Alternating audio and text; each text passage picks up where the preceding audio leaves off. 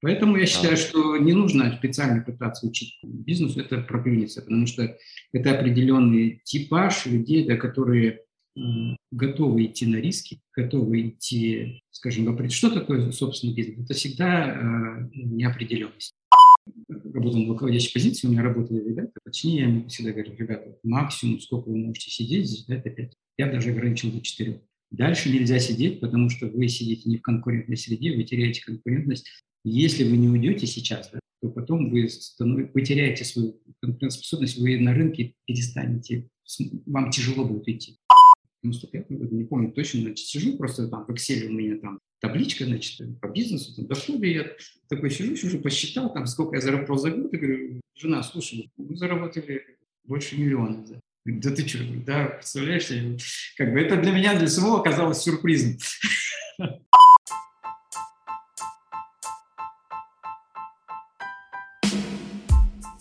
Привет, дорогие слушатели! Мы снова приветствуем вас в нашем юбилейном десятом эпизоде подкаста «Физматчане».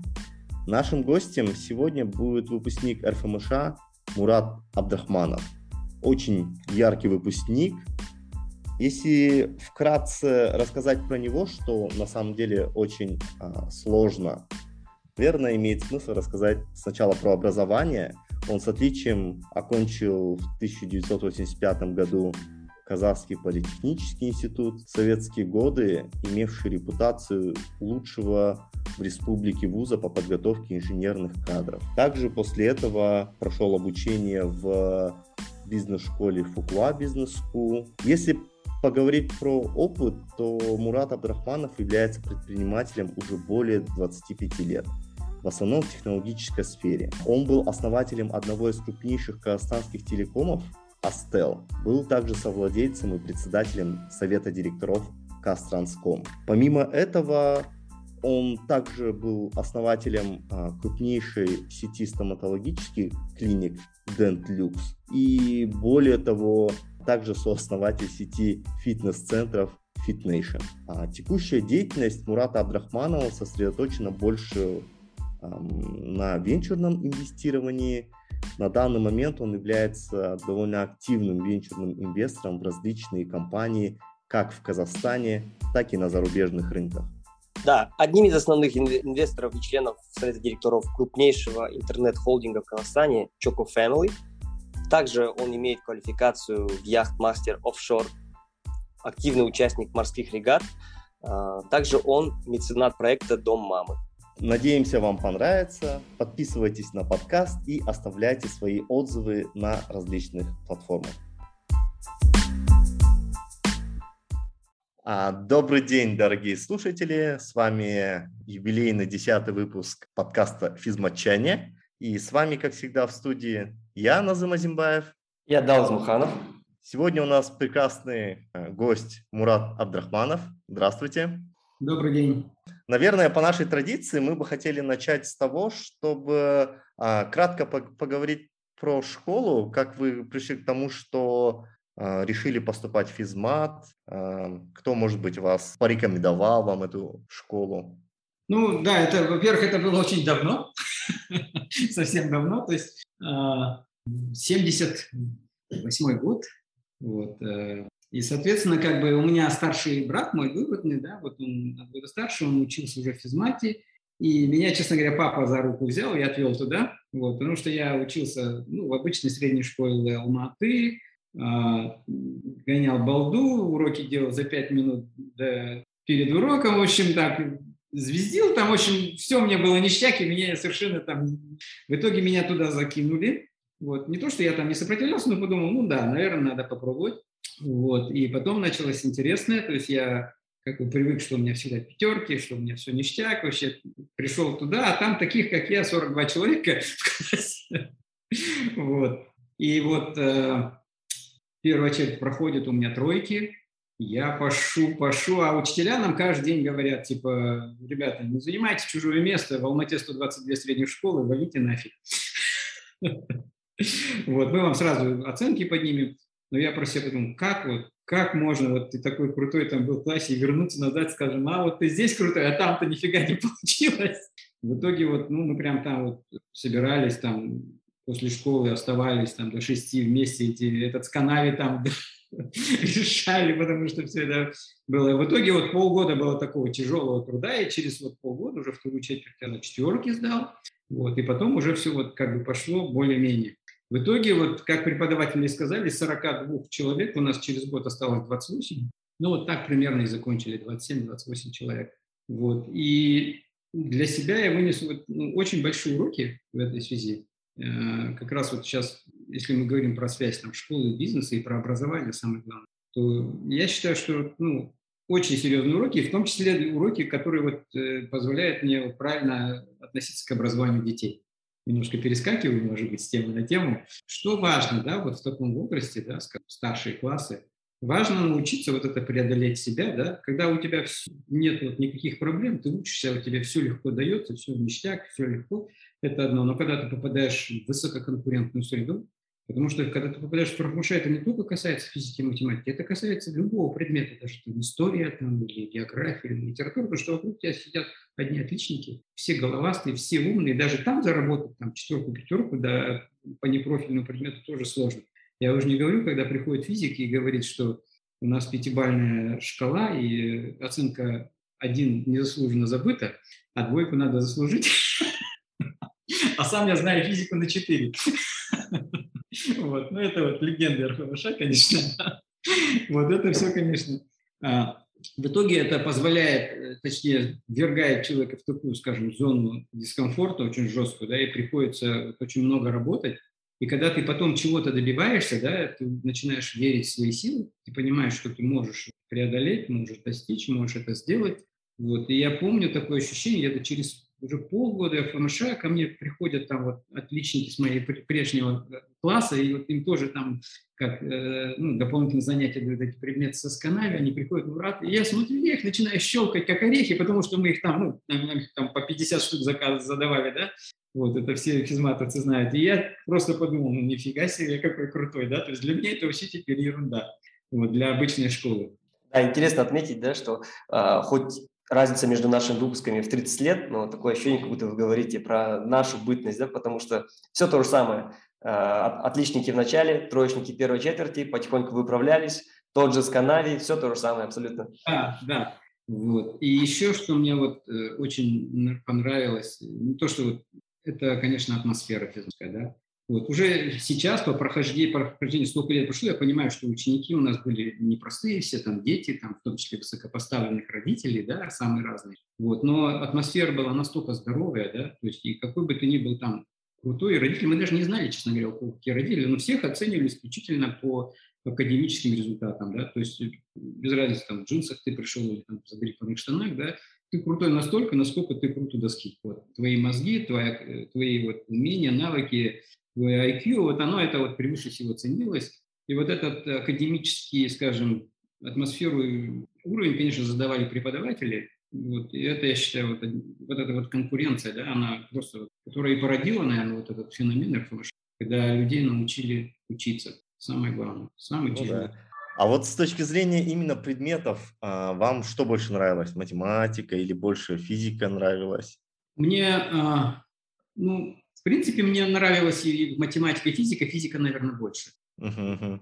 Не могу сказать, что я прям вот сильно так одаренный математик, да, но мне нравился предмет, и я как бы занимался с удовольствием. Э, вот. Но мне очень понравился вот э, предмет радиоэлектроника, когда у нас появился. Uh-huh.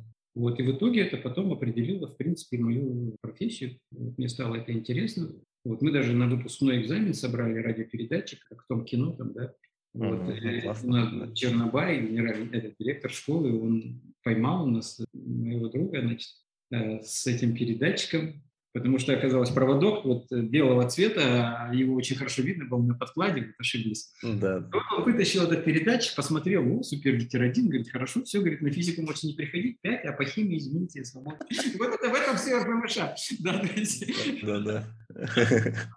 А, а вот у вас не было желания именно в науку пойти? Или как-то вот а, эти мысли у вас вот в каком виде вот сформулировались? Не знаю, это, наверное, вот у каждого человека есть определенные свои, как сказать, предпосылки, то, к чему его тянет. Соответственно, меня в науку не тянуло, не скажу. Uh-huh, uh-huh. И даже по ходу мне там очень много раз предлагали писать какие-то кандидатские диссертации, да, то есть, потому что мы находились всегда на острие, скажем, вот впереди я всегда занимался технологическим бизнесом, и здесь в Казахстане там предлагали нам писать всякие диссертации, потому что диссертации писали на то, что, говорю, ребята, это не наука, это, это инжиниринг. И, а теперь вот уже посмотрев внимательно еще раз на всю науку Казахстана, я вижу, что 90% это тоже не. Это там ну, в лучшем да. случае, даже, честно говоря, на грамотный инженеринг. Я не знаю, вот, наверное, неправильные вещи говорю, но из того, что я видел, например, в Казгу, где вот программы, проекты, гранты получают, да, то есть, ну, какая-то профанация. Ну да, ну да.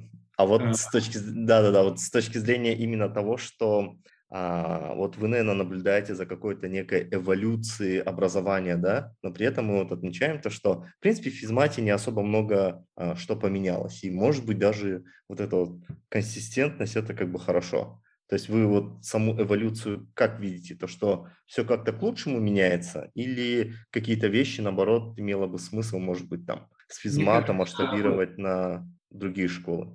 Есть такое хорошее понятие, да, вот этот ну, фундамент, да. То есть вот то, что делает, дает физмат, да, то есть, по крайней мере, для физиков, ну, есть физики лирики, да, то есть э, он закладывает именно вот этот фундамент, да, то есть э, математический аппарат, да, аналитическое мышление, физика, и это фундамент, на котором, в принципе, может и дальше развиваться. То есть можно заниматься наукой, можно заниматься бизнесом. Причем очень много ребят, я знаю, которые ушли вообще, скажем, там, лирические вещи, там, режиссурой занимались, там, и другими вещами. То есть э, это вот базис, с которого... И этот базис настолько прочный, настолько крепкий, вот, э, который позволяет вот на этом уровне все понимать, все хорошо, с которого можно развиваться и дальше. Вообще я считаю, что вот переходя, вот, ну, точнее говоря про образование, и какие изменения сегодня. Да? Сегодня что происходит?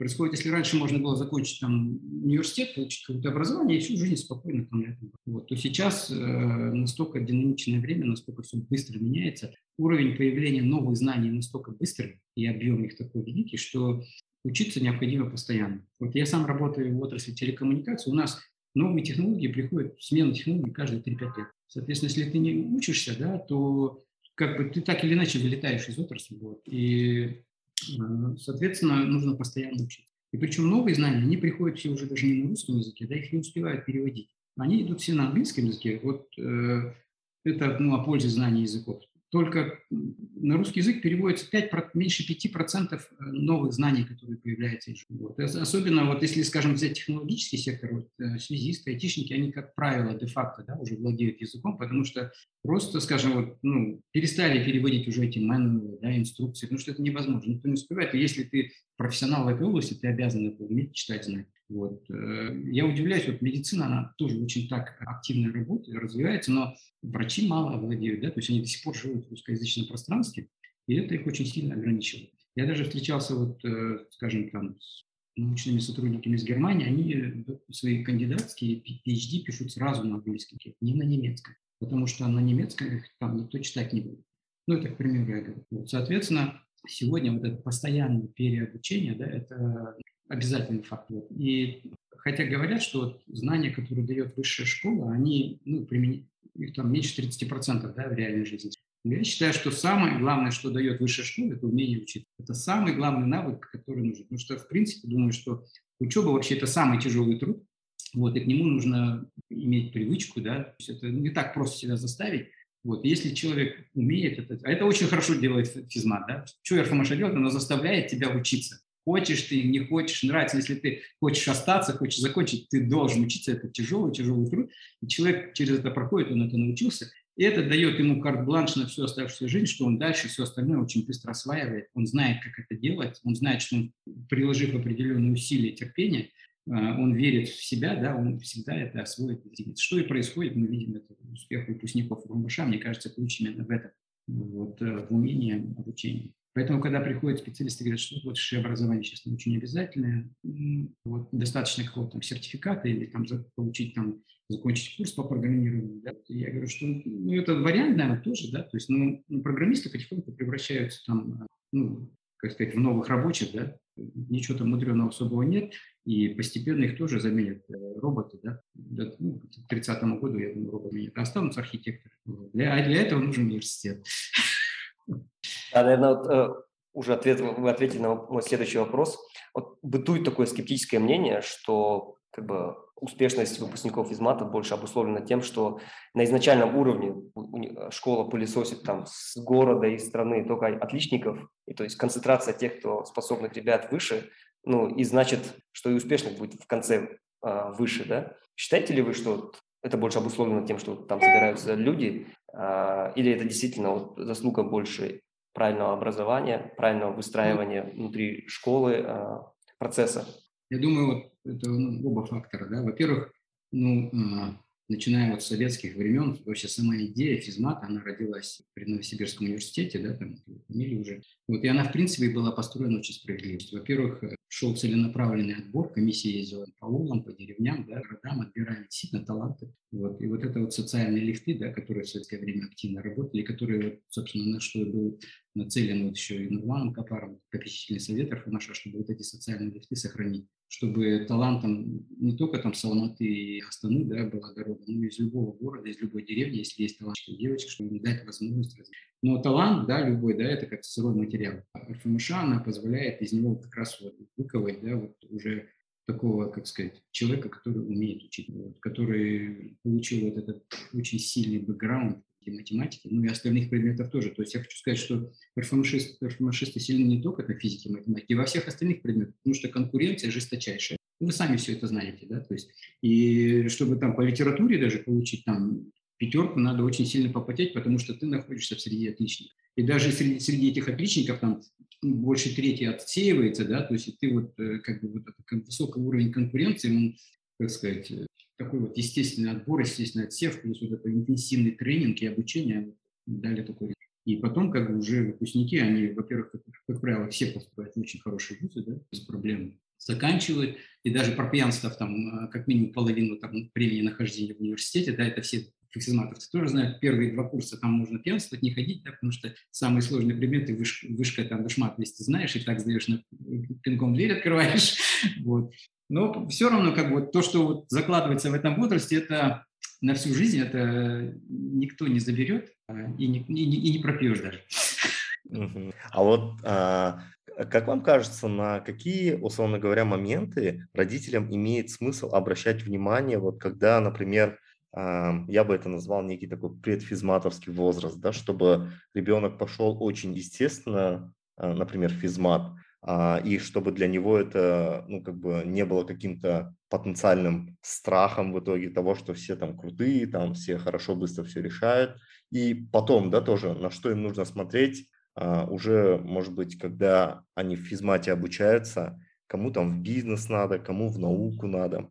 Ну, вот у меня трое сыновей, уже все трое взрослые, и у меня есть собственный опыт, значит, и тоже могу поделиться. В принципе, все неплохо устроено, у меня все дети за границей. То есть у меня старший сын в Лондоне работает в большой компании, то есть это большим международным портфелем, глобальным. Средний сын в Полмане в Нью-Йорке сидит, тоже там работает на североамериканских рынках. Младший единственный, значит, сейчас учится на инженера, решил пойти по моим стопам.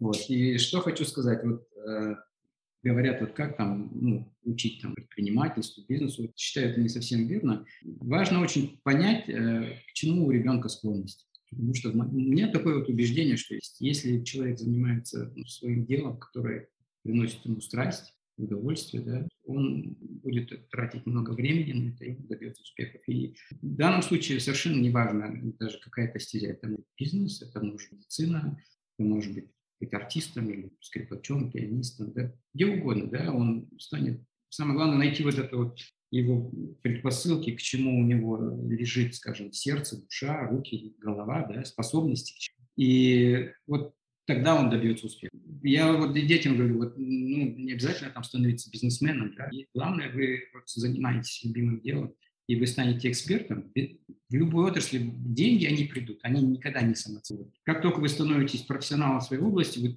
точно без денег не останетесь. Может быть, миллиардером не станете, но такая задача не стоит. Да?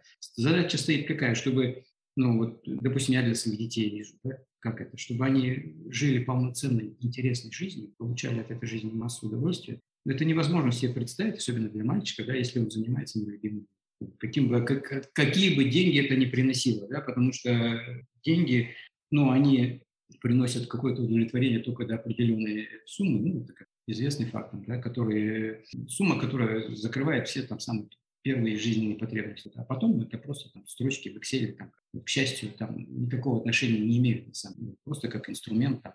Соответственно, да, да, вот и поэтому я для детей всегда говорю, вот вы ищите то, к чему у вас лежит душа, никогда не давил. Другой вопрос, что надо дать им возможность да, заниматься музыкой, заниматься тем. То же самое, что касается бизнеса. Вот как научить бизнес? Я лично считаю, может быть, я и не прав, это мое такое субъективное мнение, что э, предпринимательство и бизнес – это тоже талант, который дается свыше, и он не у всех есть. Да? То есть кому-то там Господь Бог, там Аллах дает талант там, петь, кому рисовать, да, кому-то еще что-то, кому-то дает талант предпринимать.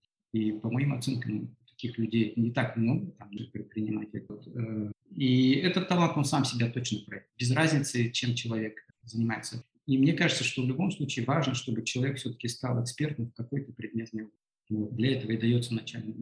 Когда люди начинают, конечно, есть таланты, которые там кидаются в коммерцию, скажем, 20 лет или 17 лет, да, и у них получается, ну, то есть коммерческие таланты такие ребята есть, вот. Но, допустим, это не мой случай, да, вот я себя коммерсантом, честно говоря, никогда не ощущал и сейчас не ощущаю, то есть я технарь, инженер, вот, ну и предприниматель именно, инженерный предприниматель, и вот я этим делом всю жизнь занимаюсь большим удовольствием, прямо это вот, и то, что сейчас вот я венчурный инвестор, это тоже вот помогаю ребятам, смотрю эти проекты, постоянно учусь в них. Каждый день ко мне приходят сталкеры, рассказывают про свои проекты. Они молодые, талантливые, в том числе вот они мне рассказывают про отраслевые вещи. Я каждый день вот это учусь, учусь, учусь, прямо я вот получаю гигантское удовольствие. Вот, и деньги, они, конечно, не номер 16, да, но точно не номер 11. Они приходят, они никуда не денутся. Если ты то, чем ты занимаешься, делаешь на очень высоком уровне, да, лучше на самом высоком, ну, лучше вообще лучше всех стран. Да. Это, да, то есть, и, ну, это реально так, да, чем бы ты ни занимался. Вот, в свое время я там был инженером, да, то есть занимался цифровыми, цифровыми телекоммуникациями, был определенный тип станции, который занимался, я знал ее лучше, чем всех стран. Вот, я себя чувствовал очень комфортно, меня приглашали в другие республики, даже еще в советское время, читал лекции, я там объяснял, рассказывал, вот, а мне было 25 лет. Вот. И это очень важно, это очень хорошо, да. Поэтому я считаю, что не нужно специально пытаться учить бизнесу, это проклюнется, потому что это определенный типаж людей, да, которые готовы идти на риски, готовы идти, скажем, вопросить, что такое собственный бизнес? Это всегда э, неопределенность. То есть uh-huh. ты всегда идешь, открываешь что-то, и никто не знает, это там пойдет. Вот. Э, оно вначале всегда кажется очень привлекательным, но в жизни же так не бывает. Ну, да, да, да. И это нужно иметь определенный там аферистичный склад характера. Я знаю очень много людей, которые, скажем, являются отличными профессионалами, но у них нет вот этого, да, вот этой жилки, вот этого склада. Вот. Ну, может, и не надо. Они замечательно работают экспертами, профессионалами, там, топ-менеджерами крутых компаний, зарабатывают тоже там немаленькие деньги, но это не предприниматель. Дух предпринимательства, я считаю, это талант, это ген, который вот дается. И mm-hmm. даже образование здесь, скажем, мне кажется, не критично, не так важно, да. Вот, э, ну, взять, например, Масис, у него три класса образования всего. Но на него работали там самые лучшие американские. Да, ну, взять наших там, например, тоже не у всех лучшие. То есть у людей есть талант, прирожденный талант, в том числе талант общения с людьми, когда они могут людей повести за собой, это так называемые лидерские качества. Да, есть руководитель, а есть лидер. Лидер – это человек, который может заразить людей, который, за которым люди готовы идти, которые видят, верят им, доверяют, да, у которого есть видение, он им делится, он открытый вот этой своей харизмой, когда он не жалеет ее, и люди идут за ним. Вот это, вот это вот тоже, этому, ну, тоже, не знаю, есть сейчас э, разных куча всяких коучей, там, да, лив-коуч, там, ну да, да, да. учат успешному успеху, да, я очень скептически к, к таким людям э, отношусь. Хотя, наверное, среди них есть и профессионалы тоже, но масса дилетантов, да, которые, скажем, из этого просто сделали свой бизнес. Ну да. Обычно потому что, мне кажется, а, наверное, основная, ну, как бы продажная фраза, ну, то есть фраза, с которой кто-то что-то продает, то, что я могу научить человека быстро. А вот мне кажется, на самом деле это очень часто такое, ну, то есть если этому можно было бы научить, то, наверное, было бы кучу людей, кто это бы на поток там в университет поставили. И на самом деле, вот мне кажется, бизнес это как раз вот специфичные знания, примененный в нужный момент, наверное. Ну, то есть. Да, потому что вот, ну, много говорят про MBA, да, на самом деле вот э, я думаю, что MBA очень хорошая, классная штука, вот, и она, и когда люди заканчивают университет или институт, да, и потом сразу идут на MBA, я лично вот не противник, потому что считаю, что должно обязательно человек должен идти работать, у него должны возникнуть вопросы.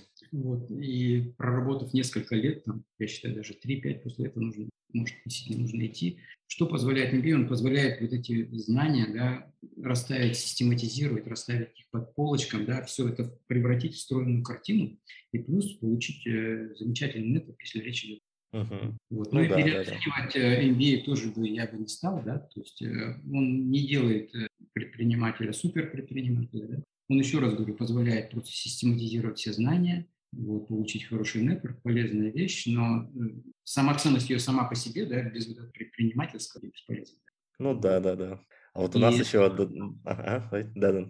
А, я вот смотрю на наши вот казахские, алматинские бизнес-школы, вот они обучают, в принципе, ну, теоретическими вещами, это все правильно, но их обучают преподаватели, теоре, по сути, своей теоретики, которые бизнесом, в общем-то, не занимались, и они практически не привлекают практических бизнесменов. Вот это для меня удивительно. Я еще в 97 году учился вот, в Филко Executive Business School, и перед нами тогда уже выступали там, вот я не знаю, legendary people of America, да, SEO из Кодека, SEO из Caterpillar, да, то есть вот э, буквально у нас группа там была 20 человек, вот они приходили, и вот часами рассказывали вот про все вопросы, отвечали, да, то есть а, почему не практикуют это наши бизнес-школы, для меня загадка. То есть они просто дают какие-то базовые понятия, это тоже, наверное, важно, но вот опытные практикующие бизнесмены, а у нас в Казахстане на самом деле уже очень такая толстая прослойка есть таких профессиональных управленцев, бизнесменов, их, конечно, надо обязательно. Потому что преподаватели таким скиллом не обладают. В силу того, что именно они преподаватели, какие бы они вот. И в этом сила американского бизнес-образования, что они, он все идет от кейса к кейсу, ты изучаешь эти кейсы, конкретные, конкретные кейсы, идут вот эти бизнес-симуляции, по M&A различные покупки, сделки и так далее. Почему у нас вот это не так развито? Да? Ну, вот, мне кажется, большой пробел. Это мое субъективное. Ну, ну да, да, да. В целом, наверное, то, что это...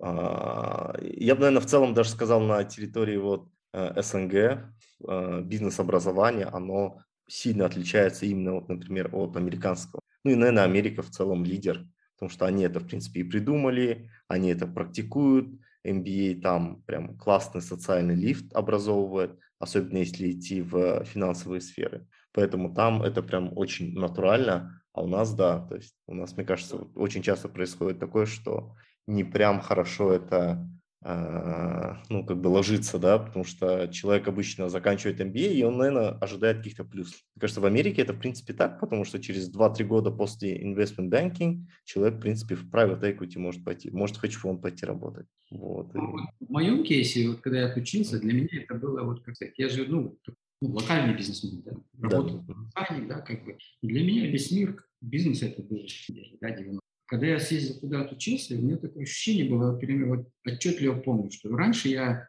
как вот нахожусь там на небольшой лодочке, и вот все, что я вижу, это вот озеро Словения. А когда я закончил вот, этот, вот эти вот курсы, да, то есть и там вот эти были глобальные бизнес-кейсы, симуляции, очень интенсивные, очень интересные, такие сложные. И когда я вернулся, я, у меня было ощущение, что я стою на палубе гигантского авианосца. Я приехал в Казахстан, сказал, фигня вообще, о чем тут вообще говорить? Потому что у нас вот в группе там были представители а, ну, очень крутых компаний. Да? Со мной вместе сидел там а, руководитель проекта Boeing 777, да? то есть сидел э, SEO подразделения Dodge из Chrysler. Вот, ну такой уровень всех. вот. Вышел там, а, был там глава очень крутой японской компании, сейчас она, тогда, она тогда была не очень, он вышел, извинился, говорит, извините, у нас оборот всего 240 миллионов, мы только начинаем.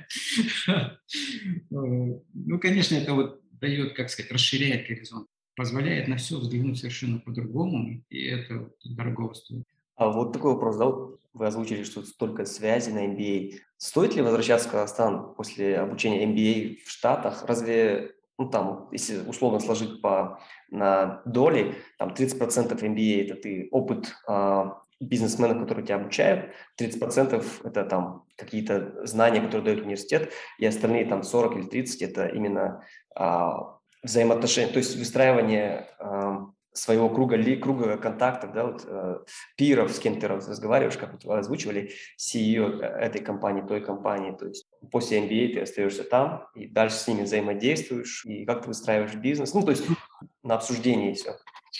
Мне кажется, смотрите, это все вот, ну, зависит от кейса к кейсу, да, допустим, если человек э, ну, строит свою там корпоративную карьеру, допустим, работает там в большой четверке там или банковской сфере, или еще где-то, да, и работает в большой международной компании в Казахстане, да, получил там Стэнфорд, там, колумбийский там и так далее, я имею в виду, получил MBA, и если у него есть возможность, он хочет поработать в других странах, в США, да, то это, так сказать, очень логичное продолжение международных, почему нет? Вот совсем другая история, если человек предприниматель, да, и хочет, скажем, открыть свой бизнес в другой стране, например, в США, это ну, немножко другая история, вот, потому что ну, к этому надо прийти. И эта история, наверное, вот из того, что я понимаю, больше все-таки, наверное, для, для вот э, сейчас вот для стартаперского, венчурной истории. Сейчас я знаю как минимум там десяток, э, то, что я знаю, наверняка больше проектов, которые там молодые казахстанцы двигают в Штатах и пытаются там сделать для своих детей, как бы я тоже вот, ну, сказал так, что, знаете, Казахстан это все хорошо, и ничего в этом плохого нет, бизнес в Казахстане замечательный. Но, говорю, мир большой, в советское время было круто, когда в Москве там что-то делали, добивались, да. Ну, сейчас мир не ограничивается, конечно, Москвой, да, то есть э, наоборот, можно сказать уже сейчас. Вот, весь мир открыт, да, и я говорю, вот я, как родитель, хочу дать вам просто эти шансы, потому что это ваш шанс пробуйте, пытайтесь. Значит, э, всегда вы знаете, что у вас есть э, поддержка, да, плечо, на которое можно опереться. Э, как говорится, у вас всегда праздник, вы всегда можете вернуться домой, вас всегда здесь будет ждать там жилье, там любящие родители, там работа и так далее. Это то, что всегда здесь ну, вот, мы поможем. Но мир открыт, дерзайте, пытайтесь, потому что вы молодые, вы талантливые, у вас замечательное образование западное. Это ваша попытка, почему нет? Вот. И вот они попытались, вот старшие остались, младшие еще вот учатся, ну, думаю, тоже. То есть мир действительно большой, вот, и им важно найти себя, чтобы они себя там нашли. Ну, это мое такое, не знаю, каждого свое. Как бы. Сейчас иногда я тоже рефлексирую на эту тему, думаю, иногда, может быть, лучше бы они остались в Казахстане. Может, в Казахстане, конечно, уровень конкуренции на это ниже. И здесь как бы там понятно, что масса знакомств, есть можно помочь детям и так далее, и так далее. Там нас не поможешь. Вот, и может здесь бы они уже давно бы стали покруче как-то там, да, но потом бы нет, на самом деле, это, наверное, внутренний конфликт интересов, да, то есть вы хотите лучшего для ребенка, чтобы он уехал, но в то же время хотите, чтобы он был рядом с вами, как для себя, да, и вот между этими двумя... С одной стороны, да, но родители на самом деле всегда на стороне интересов ребенка. Ну, у вас дети есть, наверное, вы тоже это понимаете, да, то есть э, родитель всегда ну, в интересах, я считаю, не в своих интересах. Поэтому мне всегда важно было, чтобы они вот жили полной, интересной, счастливой жизнью, чтобы они самореализовались. Да? Пацанов это вообще важно. Вот, с девочками, наверное, по-другому, но у меня опыта нет сейчас. Но это, мне кажется, да, э, э, очень важные мысли. Вот. И, наверное, вот мы немножко вопрос денег затронули. А, а как вот вы первый миллион заработали? Ну, то есть вот как в целом, может быть, какие-то советы как людям? Потому что для многих Но, именно какая-то первая отметка. У меня это случилось еще в 90-е годы, да, в середине 90-х годов, как бы, да, то есть я бы не назвал, что это был дикий бизнес, да, то есть еще раз скажу, что я не коммерсант. Вот, я, у меня была инжиниринговая компания, уже тогда мы начали привозить сюда западные технологии, да, вот, ну, там электронные платежи, первые международные электронные автоматические платежи мы запустили, там, через нас SWIFT начал работать, там, да, кредитные карты через нас, через наши сети начали работать. Мы ставили оборудование технологическое, телекоммуникационное, айтишное, сложное. Вот. И опять же, вот такой какой-то цели там заработать на миллион тоже не стояло. Просто как-то я сидел дома в 95 году, не помню точно, значит, сижу просто там в Excel у меня там табличка, значит, по бизнесу, там, доходы. Я такой сижу, уже посчитал, там, сколько я заработал за год. И говорю, жена, слушай, мы заработали больше миллиона. Да, да ты что, да, представляешь, как бы это для меня, для самого оказалось сюрпризом. А, а какие у вас ощущения внутренние были? То, что это, ну, на самом деле, мне кажется, это, наверное, гормонов счастья много, да, выделяет в первый какой-то момент. Я да, честно скажу, вот, гормоны счастья никогда выделяются. Когда вот э, ну, наш кейс, он немножко другой, потому что мы вышли же из Советского Союза, да, то есть и в 91 году, я не знаю, там, в 90 году зарплата 100 долларов казалась супер, супер, да, и когда ты вот из этого выходишь, когда Советский Союз рухнул, страна стала независимой, и мы начинаем все это развивать, да, то есть без копейки в кармане вообще, да, вот, и когда ты понимаешь, что ты своим трудом, инженером, своей головой, своими мозгами можешь зарабатывать э, хорошие деньги – это, конечно, очень драйв. Для меня это случилось еще в советское время, как только разрешили вот это вот кооперативное движение. И я помню, это был 88 или 89 год. И меня попросили там наладить программное обеспечение на цифровых станциях. Ребята, мои партнеры из Латвии, которые давно этим занимались. Я пошел, сделал, и они мне говорят, ну, дай всю эту книжку. Я говорю, да ладно, его, да, что, пацаны, какие дела? Не-не, говорит, у нас там контракт, все, Мурат, ну, И потом они мне пересылают тогда три с половиной тысячи рублей. Это за одну ночь работы. И я подумал, нифига себе, нифига себе, я своими мозгами заработал полтора своих годовых оклада. Думаю, чем-то я не тем занимаюсь. Вот. И вот это ощущение, когда ты можешь обеспечить э, свою семью, когда ты покупаешь себе там первую там хорошую машину, да, оно, конечно, это очень сильно. Когда первый вот, вот, за рубеж можешь поехать на эти отели, да, то есть это же, мы же с совка все вышли, да, то есть ну, совсем другая мотивация да, для нас будет. Вот. А потом, конечно, уже, потом, все, я говорю, это уже очень быстро сглаживается. Как Пелевин говорил, а, происходит инфляция счастья. А, то есть если в 80-е годы ты купил там кроссовки Adidas настоящие, тебя просто зашкаливало, да, там от счастья. В 90-е надо было купить минимум джип, чтобы получить столько счастья. В 2000 я уже не знаю, что там надо купить, чтобы такое счастье. Так с такого счастья уже больше не будет.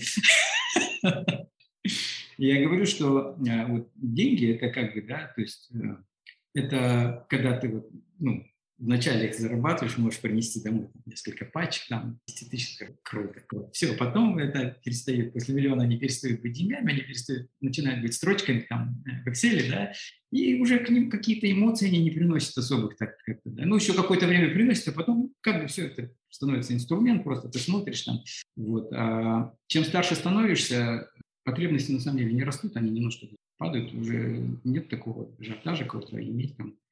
Сейчас какая внутренняя мотивация у вас для вот э, поддержания, так сказать, драйва, да? Ну, это для вот венчурного финансиста нужно ну, иметь. Ну, точно не деньги, точно не деньги, да, вот мотивация у меня очень сильная, на самом деле. А, где-то к 50 годам начинаешь понимать, что вообще самый а, дорогой, самый главный ресурс, который у тебя есть, это время. Не деньги, не связи, вот это время. А, не то, что это начинается обратный отсчет, да, но ты точно начинаешь понимать, что вот э, ну, сколько тебе отведено там еще, да, там, жизни, по которой ты можешь активно чего-то делать, да, вот, и я, я про себя, например, да, я так четко понял, что вот эту жизнь, ну, нужно так прожить, именно как ты не так, как тебя там требует там, бизнес, чтобы ты там ходил, там, договаривался с кем-то постоянно, по кабинетам там ходил, э, все зарабатывал, зарабатывал, зарабатывал. Да? На самом деле от того, сколько ты зарабатываешь, жизнь твоя уже не меняется. И я понял для себя, что важно, что первое, чтобы заниматься делом, любимым делом, чтобы убрать из своей жизни токсичные контакты. А когда ты занимаешься бизнесом, так или иначе ты вынужден да, адаптировать с определенной долей токсичных людей, либо ты работаешь в системе, либо там, клиенты, заказчики, либо еще что-то. Без этого невозможно.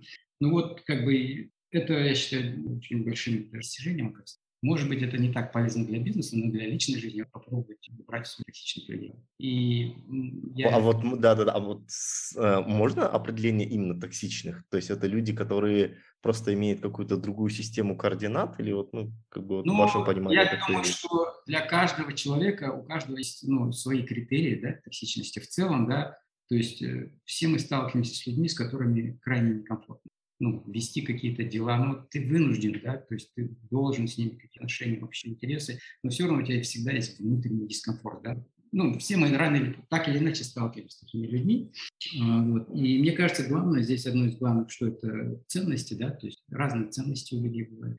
И когда ты переходишь, э, ты создаешь вокруг себя такую, как сказать, экосистему, в которой находятся люди, с которыми у тебя совпадают ценности, и жизнь становится на порядок, честно. Ну, то есть именно окружение, оно на самом деле сильно влияет в какой-то степени на формат мышления, да, то есть...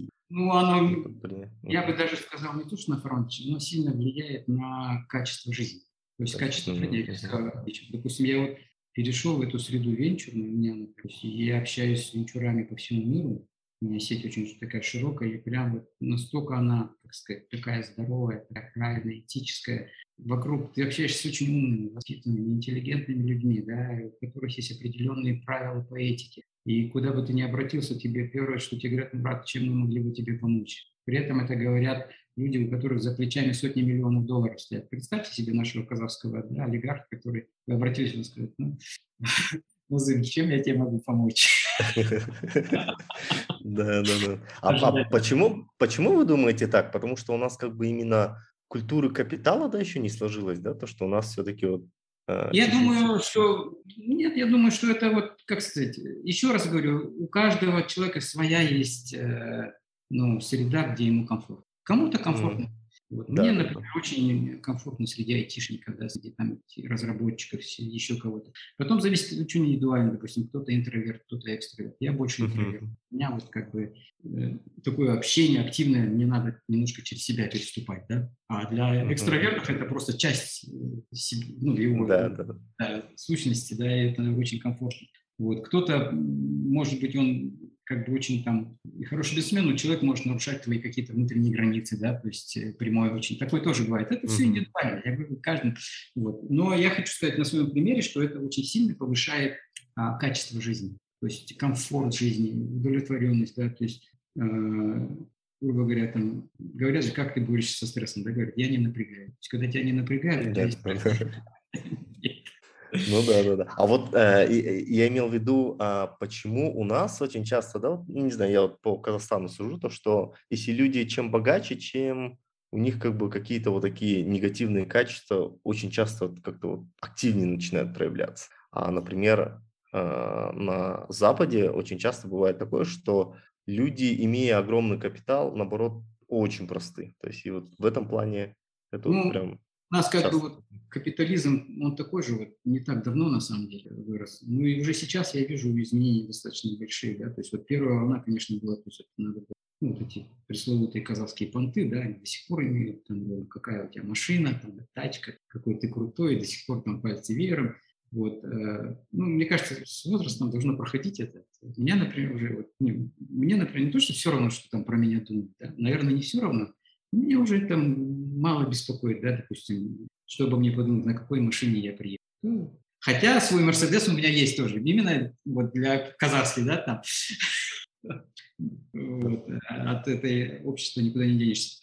Ну и э, богатые люди, они так же, как и все, они бывают разные, совершенно разные. Кому-то вот это греет душу, да, потом зависит от семьи, от воспитания, то, что вот заложено, это тоже очень важно. Вот, э... а, а вот у вас э, страха вот этого как бы не было, да, того, что вот когда капитал появился, потому что очень часто, вот, ну, я не знаю, такое бывает, что человек становится заложником своего капитала, да, потому что потом эти деньги надо обслуживать как-то, желательно уже как бы иметь не меньше с каждым годом. Вот как, как вы вот этот вот момент преодолели? Ну да, есть такое, да, то есть когда появляются деньги, появляются проблемы. Вот. И большие деньги, большие проблемы, называется. Да?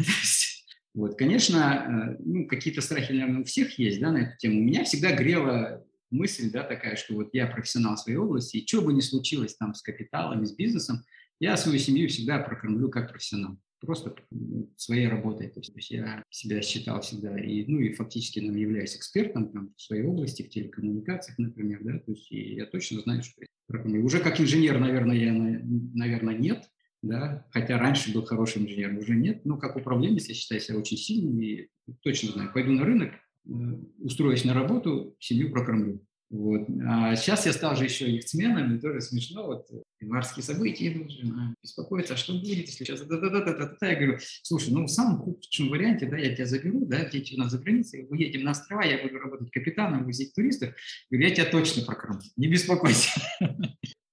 Ну, это как бы каждый себе какие-то такие вот э, легенды придумывает. Конечно, это вот. Но э, то, что меня горело всегда, что я себя всегда чувствовал себя очень уверенно, э, с точки зрения как профессионала, как специалиста, и я всегда никогда не боялся, что вот что-то у меня там пропадет, и начать все с нуля. Сначала я никогда не боялся, что я как бы там останусь без денег. Ну, не то, что без денег, без работы, без средств существования. Да, да, да. Ну, вот это и классно, сейчас, на самом деле. Сейчас, да? сейчас не боюсь. Вот сейчас даже вот к примеру, пропадут все деньги так или иначе, да, я точно знаю, я вот без работы не останусь, прокормлю семью, там, или как венчурный инвестор, или как управленец, даже как их смен. Я там свои 5 тысяч евро заработаю в месяц. Да, да, да. Но мне кажется, это прям супер важно, да, это вот такой self-confidence, он прям всегда в какой-то степени вот этот downside. Он, да, он позволяет вот этот вот, как бы, не бояться.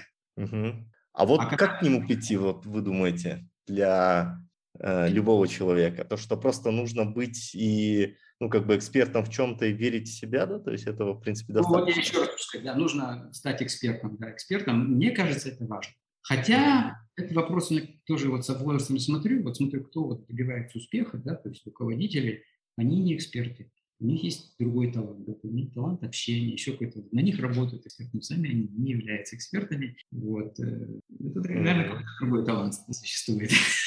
Ну да, да, да, да, да. Вот. А вот в целом а, сейчас как бы если на мир посмотреть, то он очень быстро меняется, да, каждые пять лет и бизнес-модели все перестраиваются, и а, география сильно видоизменяется. Вот вам кажется, а, с точки зрения именно трендов, какие вот тренды в бизнесе прям на ближайшие, может быть, пять лет четко прочертились для вас, по крайней мере, и а, вот сейчас, может быть, у нас студенты слушают, и они такие, куда бы лучше пойти работать? Да, я об этом на этом остановлюсь. Хотел бы как раз сказать про цикличность. Вот, э, из своего опыта могу сказать, что где-то каждые там, 5-7 лет, ну 7, наверное, да, я делал достаточно сильный пивот, да, то есть поворот в своей карьере, такой принципиальный, важный, в другую область уходил. И каждый раз это был определенный там, уходил, как сказать, не, ну, не то, что никуда, в неопределенность, я не понимаю, что из этого вообще, к чему все это приведет. То есть никогда не было гарантированного результата. И каждый раз вот этот поворот меня выводил в совершенно новую часть моей жизни, и вот таким образом, таким зигзагом привело туда, где я сейчас. Вот. И вообще хочу сказать, что то точка жизни, состояние да, человека, в котором он находится, если нет каких-то форс-мажорных обстоятельств, ну, как войны или еще что-то, да, она на 100% зависит от решения самого. Не надо кивать на маленький рынок, на коррупцию, на то, что там все по связям сидят, это везде по всему мире так, да, то есть это всегда решение человека. И, допустим, я мог бы, я начал свою карьеру там еще в советское время, там, в Министерстве внутренних дел, был офицером связи, да, то есть, ну, фактически инженером. И, в принципе, у меня было все ништяк. То есть, э, меня уважали, ценили там и так далее. Ну, мне стало скучно.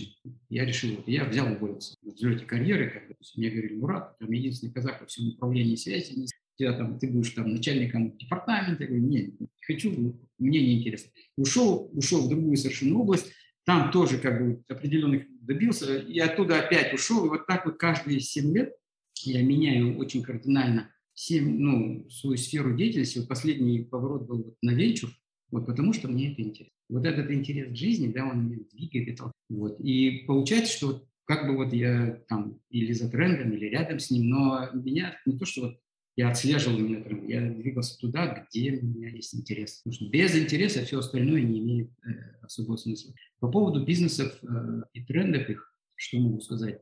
Э, ну вот поскольку я венчуром занимаюсь, да, я венчур, он вообще, чем венчурный проект отличается от другого? В первую очередь темпами роста. Тем, что венчур затыкает, находит, в первую очередь находит и затыкает самые болевые места да, на рынке, которые есть. И появляется вот этот взрывной спрос на услуги, который за собой дает взрывной рост бизнеса. Взлетает бизнес и взлетает. Вот. И как раз это и вот есть поиск вот этих трендов, когда все это вот понятно, что движется IT, и сейчас вот очень большой дефицит на программистов, но э, я думаю, что вот, вот это вот no-code или low-code программинг, да, то есть активно развивается, и две трети задач, которые решают программисты, будет автоматизировано в следующий день. И нужны будут, э, программисты, конечно, нужны будут, нужны будут именно архитекторы более высокого уровня. Вот просто без образования пойти закончить там ну, там, школу, там, проблемы, там, сертификат начать кодить, это несложно, вот, но перспектива может быть не очень хорошая, поэтому уже через 10 лет остаться. Вот. Мне кажется, будет востребовано все, что касается вот, именно экспертов э, по бизнесу, да, то есть маркетинг. Это продукт, продуктологи, да, архитекторы, управленцы, да, именно профессиональные. Вот у нас часто путают, да, допустим, вот, э, особенно ребята, работающие в нацкомпании. Я сам работал в нацкомпании, знаю, и вот у меня работал на руководящей позиции, у меня работали ребята, точнее, я им всегда говорю, ребята, максимум, сколько вы можете сидеть здесь, да, это 5. Я даже ограничил до 4. Дальше нельзя сидеть, потому что вы сидите не в конкурентной среде, вы теряете конкурентность. Если вы не уйдете сейчас, да, то потом вы, вы теряете свою конкурентоспособность, вы на рынке перестанете, вам тяжело будет идти. А в определенный момент, еще отработав там, лет года три, вы вообще не сможете. И вы начнете либо заниматься коррупционными историями, ну, в Казахстане это большой бизнес, как бы, почему нет, там, и, и такой, вот. Но это не ко мне говорю, да, то есть, э, Ну, в общем, нельзя там сидеть. Нельзя сидеть в теплом месте, да, на теплом рынке. Нужно обязательно ходить для того, чтобы двигаться дальше. И даже если все хорошо, да, все равно. Да, да, да. Но это вообще классная мысль, потому что а, очень часто у нас же еще общество на это влияет так, что а, не всегда воспринимается, что там, желание и интерес человека это должно превалировать над тем, чтобы он занимал где-то там крутую должность, да. И у многих всегда вот эта вот внутренняя борьба, либо быть на крутой должности, либо заниматься чем самому нравится, но общество это, ну, не то чтобы не оценит, да, оно не так будет это уважать. Вот, вот это, да, это даже не проблема, я бы ее назвал бедой, если честно. Mm. Да, вот эта шкала ценностей, деградировавшая, да, когда вот Советский Союз развалился, у нас была правильная шкала ценностей. Людей оценивали так, как нужно, Конечно, было не все идеально, но она была более справедлива. А сейчас шкала ценностей, она настолько некорректная, мягко говоря. То есть э, и вот эти вот моральные принципы, точнее их отсутствие, да, и в бизнесе, и в жизни, да, то есть и вообще в народе, в оценке, да, они просто поражают, удивляют. Вот, э, у меня даже ну, папа, когда у меня был период, я там не занимал никакую должность, ну, она мне особо и не нужна, да, как и сейчас. Вот, э, папа говорил, вот, ну, у меня младший сын там президент компании. Ну, брат он, ну, uh-huh. при том, что я уже был как бы миллионер, на самом деле, бизнесмен, да. Да. для, для поколения там старше. И часто сейчас оценивают, да, то есть оценивается как да, человек занимает нужный пост, это круто, это супер, да. А как бы бизнесмены их считают как бы так, там, ворами, там, Конечно, вот это и советское наследие, и вновь приобретенное, да, то, что у нас вот эта история современная.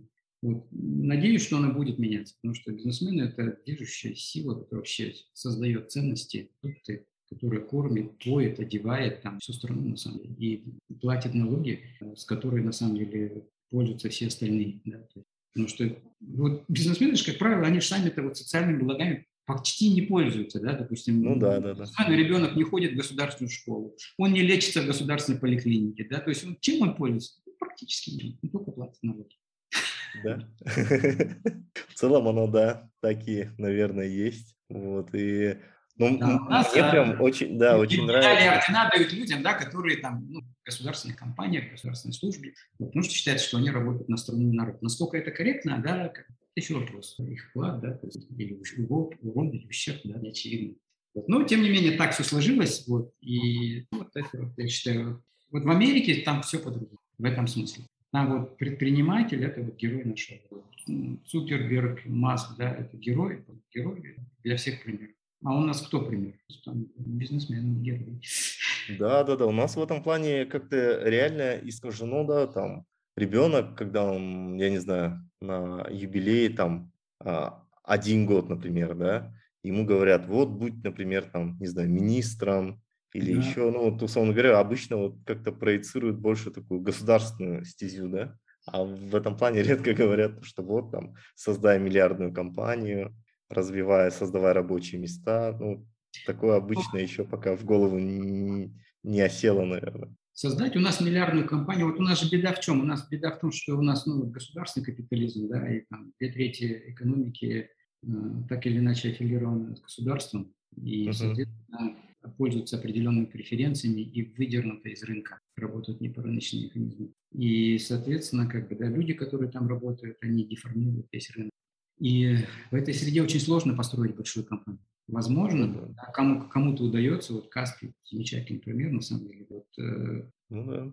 Ну, хотя бы, мне кажется, то, что начали вот появляться примеры, как Каспий, это в целом такой, ну, большой, наверное, такой толчок. Вот, да. еще бы два-три кейса таких, и целом, наверное, вообще хорошо стало бы. У нас рынок и так небольшой, но его еще вот обрезали, да, и очень жаль, что сейчас я не вижу, честно говоря, в нашем правительстве экономистов, да, которые ну, обладали видением, как и куда двигать. У них половина популизм, половина решения каких-то там, интересов каких-то, да, не всегда понятных. Не всегда есть такое понимание, вот, вопрос, политическое решение. Да? Политическое решение значит решение, которое не имеет рационального объяснения.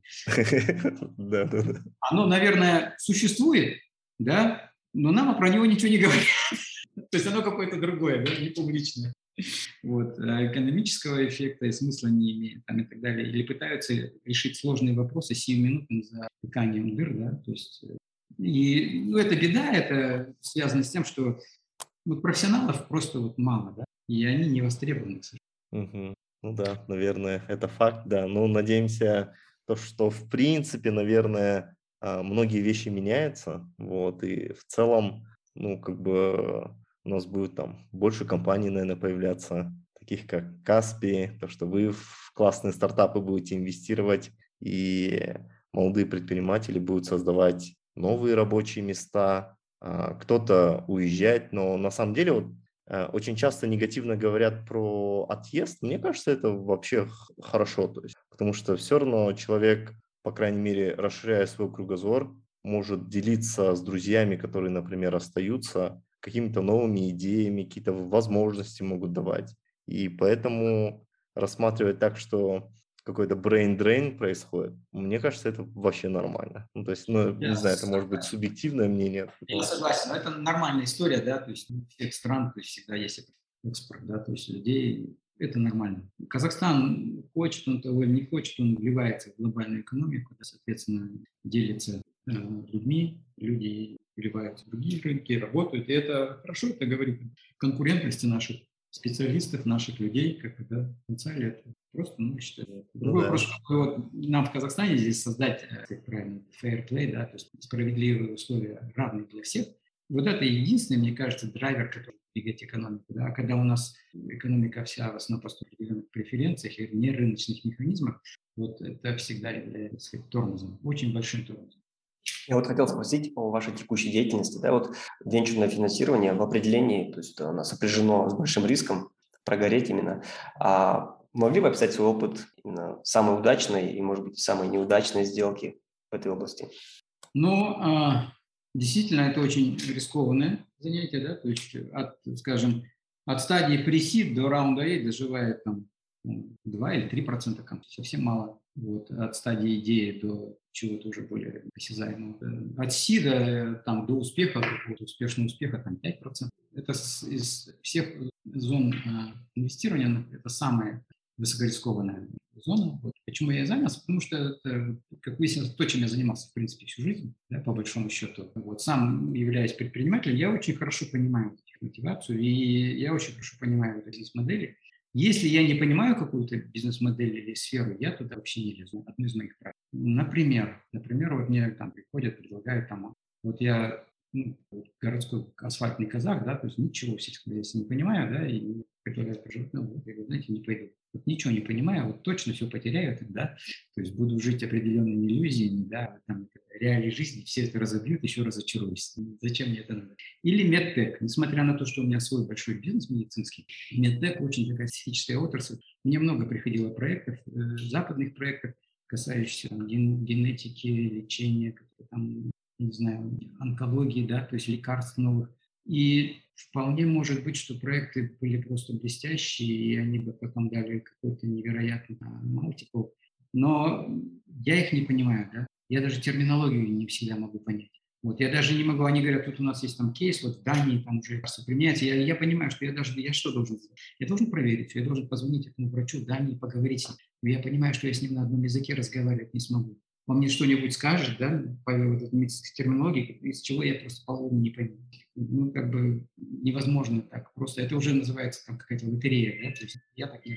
Вот. Но иногда интересно, допустим, я, когда презентовали мне проект NLP, это э, не программирование, это нейролингвистическое, это Natural Language э, Recognition, короче. То есть а, типа NLP, да, наверное, Natural Language да, Processing? Да, угу. да, да, да, точнее, Natural Language Processing. Вот это распознавание э, речи, да, и вот тоже прислали такой pitch deck такой про продукцию, я читаю, я читаю, я понимаю, что я ну, половины, две трети терминов вообще не понимаю. Да, я залез в Google, я потратил два часа, чтобы разобраться вообще. Понял потом, ну, как бы физматовский бэкграунд позволил осилить все-таки, да, вот разобрался, понял все и понял, что это, ну, крайне сложно, да, вот этот алгоритм распознавания речи, там очень много нюансов, э, проектов много, какой из них именно будет успешным, в общем, непросто, очень непросто. Вот. И еще раз говорю, если не понимаю, не лезу.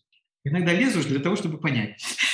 понимаешь, надо вот заплатить деньги, да, тогда ты точно начнешь в это вникать, потому что надо как бы понять, за что заплатил. Ну да, да, да, да, да. Вот, это... и копаю очень глубоко, вот, э, когда говорят, вот, как вот, я не понимаю, как вот на там, новый комбинатор, 5 минут PhD, да, и ты должен принять то же решение, мне кажется, это это казино какое-то. Я так не работаю. Вот мне пять минут явно недостаточно. Не потому, что я туго думаю, медленно соображаю. Нет. Uh-huh. Ну, за пять минут я могу понять, что этот проект мне не подходит точно, но то, что он мне подходит, мне этого недостаточно. Да? Меня может заинтересовать за пять минут, а дальше мне нужно минимум полтора. Скажем, когда я мне все вот в деталях, во все прямо... У меня есть свой там опросник, да, есть свои совершенно четкие критерии, значит, по каждому по проекту, который, вот, если он попадает в эти критерии, я потому что по-другому очень сложно с ними общаться. Вот. Могу сказать, что у меня вот 28 проектов, уже, наверное, меньше, потому что в этом году у меня ожидается от 3 до 5 экзитов, 3 уже почти произошли, mm-hmm. вот, э, два еще на выходе. Вот. И из 28 проектов вот загибается, еще официально не объявили, наверное, загнется один, один, один всего загнется. То есть за 6 лет инвестирования такой, скажем, результат, считаю, очень хороший. Я сказал, отличный для VC. Да, обычно там минимум процентов то есть умирает. У меня этого не произошло. Вот. Э, ну, считаю в том числе потому, что я, во-первых, у меня большой собственный опыт, да, именно опыт общения с э, вот этим айтишным народом, да, я очень хорошо их понимаю и вижу, и всю жизнь общался вот с инженерами, и общаясь в основном вот с фаундерами русскоговорящими, я очень хорошо вот могу их понять, и продукт, который они делают, и ну, понятно, что инвестирую не все проекты, я инвестирую 5% всех, что обращаю. Вот. из этих 20 проектов сколько казахстанских? У меня где-то, наверное, 28 проектов, наверное, казахстанских, не знаю, штук 5, наверное. Вот. Остальные проекты, ну, там, российские, украинские, еще есть разные, там, сингапурские, вот, и работают в основном на развитых. Даже, кажется, видел, у вас был проект в Нигерии, да? Да, вышел оттуда, кстати. Угу. Вышел, угу. да. Ну, не буду сейчас подробно останавливаться. Да. есть ли возможность. Самая главная проблема вот венчурных проектов, что они ну, трудно ликвидны, да, скажем, низколиквидны. Вот. Э, и, соответственно, иногда можно даже, ну, иногда есть возможность э, выходить э, с большим дисконтом, да, то есть ну, просто двигаться дальше. Вот оттуда я вышел, потому что там проект, наверное, он будет дальше развиваться, но так его динамика меня не очень устраивает, поэтому я думаю, что этот проект гораздо так угу. Ну, классно, классно, да. Мне кажется, на самом деле, а, то, что у вас такой именно рейшо, ну, как бы обанкротившихся и тех, кто не обанкротились компании, ну, это VC супер редкость. Вот.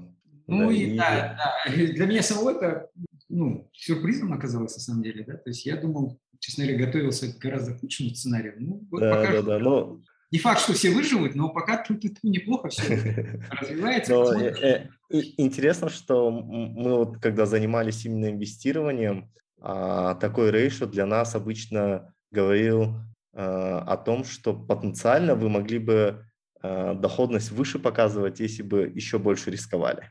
И, соответственно, это такое, ну, как бы, наверное, трейдов. И, в принципе... Но а, у меня как получается? У меня получилось так, что я подошел, обычно очень системный человек, и к бизнесу uh-huh. подошел так системно, то есть нанял там пиар-менеджера, да, то есть целенаправленно там, продвигал себя как инвестора на самых разных рынках. В итоге сформировал э, очень большую воронку. Эта воронка ну, намного превышает мои собственные ресурсы. Вот по-хорошему, конечно, я должен дальше логично открывать свой фонд, да, и инвестировать гораздо больше, совершенно логично. Вот, но я не хочу этого делать, да, по да. причинам, ну, то, что я говорил об этом, что вот вопрос времени, да, то есть открытие собственного фонда – это ну, full-time job на следующие 10, там, минимум, да, не 10, 15. 15, да, да, да, да. да как собрать деньги там с несложно, я думаю, да, то есть под меня там дадут деньги, и вложат с удовольствием, и, и не прогадают, да. Но ну, вот подкрыл, поднял фонд, там, за 2-3 года его инвестировал следом логика какая. Сидит, там уже будет там став сидит, да, то есть люди там, надо следующий открывать. Следующий, да, да, миллионов, да. Потом 50, потом 100, потом 300 миллионов, ну, какие говорят. Ну, да, да, да. Вот, и это бесконечная история, да, вот, а, и это надо работать с утра до вечера. Вот. Э, я 30 лет работал, уже так работать Я вот занимаюсь яхтингом, у меня есть свои там цели, да, там, я хочу там пройти все гонки Rolex, да, допустим, вот да я хочу вот жить так полной жизнью, интересной, и в том числе заниматься работой. Работа никуда не девается, но я не хочу ее ставить в главе угла и заниматься только ей там 12 часов в сутки. Нет. Вот интересно, а мы встречали ребят, кто в 70 лет только открывает свои первые фонды, только начинает, да, то есть на самом деле на Западе возраст вообще ни о чем не говорит, да, то есть они 60 и 70 спокойно начинают новые фонды и вот, э, Но, раскручиваются. У меня есть свое э, собственное мнение, да, субъективное и, возможно, неправильное.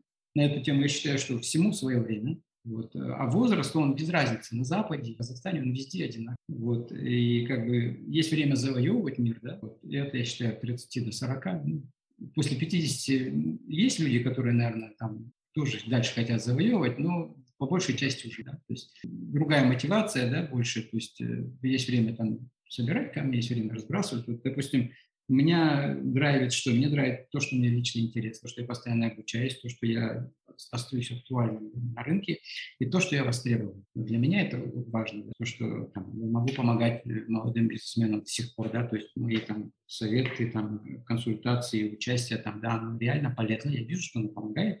Мне это вот, для меня это очень большой драйв. Оно не меряется в деньгах, вот, но для меня эта мотивация очень сильная. Вот, что я востребован, и моя востребованность, она не падает, она растет для меня крайне важно. Поэтому я консультирую, оказываю ребятам помощь казахстанским, по большей части, даже не инвестируя, потому что я понимаю, что ну, ошибки у всех примерно одинаковые. Когда тебя прошло больше сотни проектов, сразу видно все. Успех уникален, ошибки одинаковые.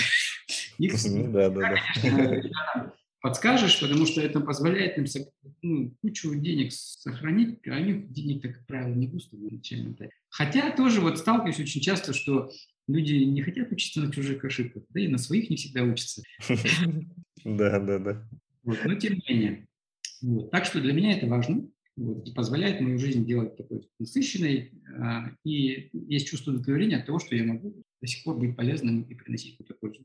Вот, да, ну на этой, наверное, классной ноте хотели бы э, мы всем слушателям, в принципе, пожелать в некотором смысле найти э, то дело, которое интересно, вот, и мне кажется, вот вы это классно отметили, то, что на самом деле этот поиск можно долго вести, но его нужно всегда вести, да, то есть, и, наверное, ничто, ну, как бы не более важно, чем э, это, особенно, может быть, вот как вы отметили, для мальчиков.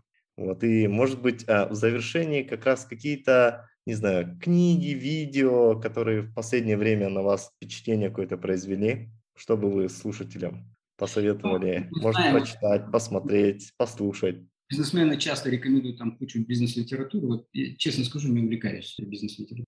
А вот фильмы, например, то есть, ну, я не знаю, то есть подкасты, может быть, какие-то.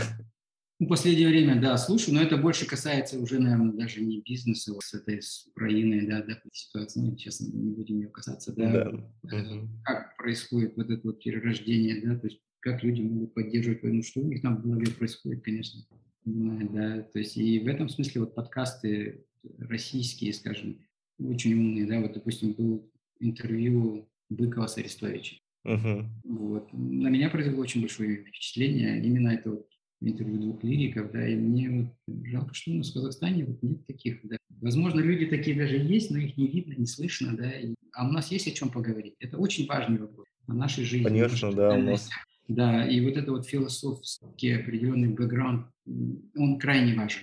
И у нас этот вопрос не проработан не проговорен. То есть, и, ну, не знаю, вот этого не хватает. Вот это, меня это волнует, например, сейчас. Да. А вот, вот. Э, книги бизнес-гуру, я не говорю, что они не нужны. Наверное, они нужны, да, но мне не интересно.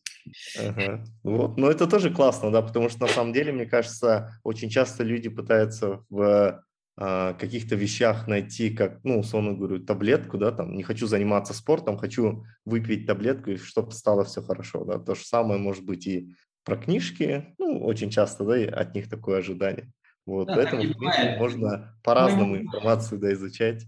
Да, к моему возрасту уже вот жизнь, она является университетом, да, особенно по бизнесу. Соответственно, как бэкграунд мы, э, может, он где-то даже и мешает, с одной стороны, я не знаю, да, но постоянно общаясь вот с молодыми предпринимателями, постоянно я себя пытаюсь как-то апдейтить и смотреть на по-другому, по-разному.